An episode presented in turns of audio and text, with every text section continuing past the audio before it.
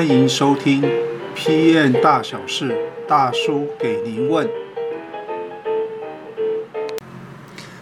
呃，有网友问到台湾有哪些公司比较重视产品经理，或是比较有发展前景？哈，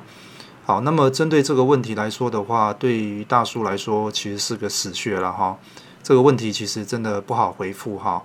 那怎么说呢？因为过去大叔在从事产品经理教学这么多年以来哈，包含是公开班也好，或是企业的内训也好，其实也发现到说，其实很多公司啊、对于这个产品经理呢，其实要做哪些事情啊，或者说他的职务上面来讲的话呢，都不是非常的清楚了哈。那这也就是为什么前两年大叔写了一篇文章，叫做《台湾为何不需要产品经理》哈。那么有兴趣的可以到网络上面去爬文一下哈，这里面大概就有点到呃一些问题哈，或者说一些原因啊哈。那不过就是针对这个网友提出来的问题，大叔这边还是要做一些回复了哈。那我觉得第一个你可以考量的就是啊、台湾的一些比较属于大型的一些企业哈，特别是做品牌的哈，那品牌比较有机会去重视到。啊、产品经理这个角色了哈。那因为代工的话，啊、呃，基本上我们都是帮别人去做一些产品哈，所以你大概很难有所谓的呃做产品自己做产品这件事情哈。啊、所以这个是第一个我建议你可以思考的一个方向。那么第二个呢，我觉得是新创公司。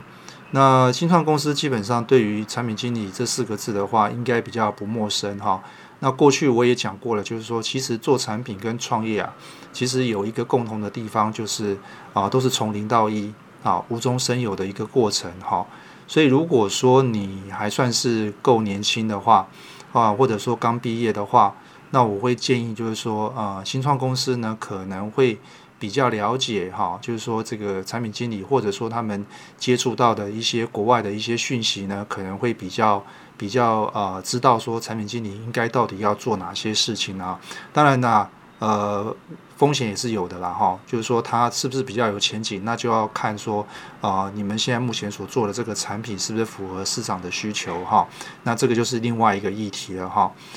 好，那么第三个，我觉得是外商了哈。那外商是在我看过里面，对于产品经理来说的话，比较啊、就是有一些完整的一个系统的架构，好。的的一个企业了哈，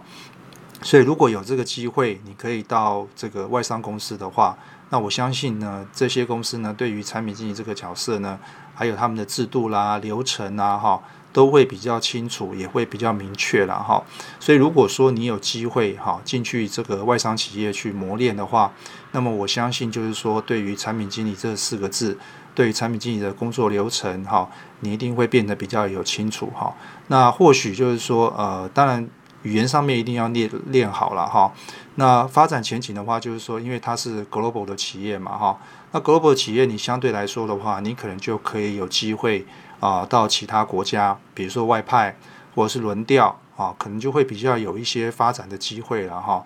那当然就是说，呃，一些中国啦，如果你也不排斥到对岸工作的话，那其实中国大陆其实啊、对于说产品经理来说的话，也会比较明确一点。我想的明确是说，他们比较会去尊重这个职位的一个角色哈，而不会像台湾一样，就是说，可能你谈 PM，大概百分之九十以上的人会告诉你，这个叫专案经理，或者是叫专案管理哈。那这个就是差别的地方。那那如果你有一些亲戚朋友在中国大陆啦，或是说在一些欧美去打听一下，大概都可以了解到说啊、产品经理这个角色基本上是蛮重要的哈。唯独在台湾这边，你大概就比较没有办法去啊，去有这样的机会了哈。所以发展前景，我会建议大家就是尽量向外看啊，向外看哈。那么以上是啊，大叔针对这些网友提出来的问题呢啊，做的一些回复哈。如果你有对我们这样的回复有兴趣的话呢，欢迎订阅我们的频道，好，按一下小铃铛。好，那今天的回复就到这个地方，我们下次见，拜拜。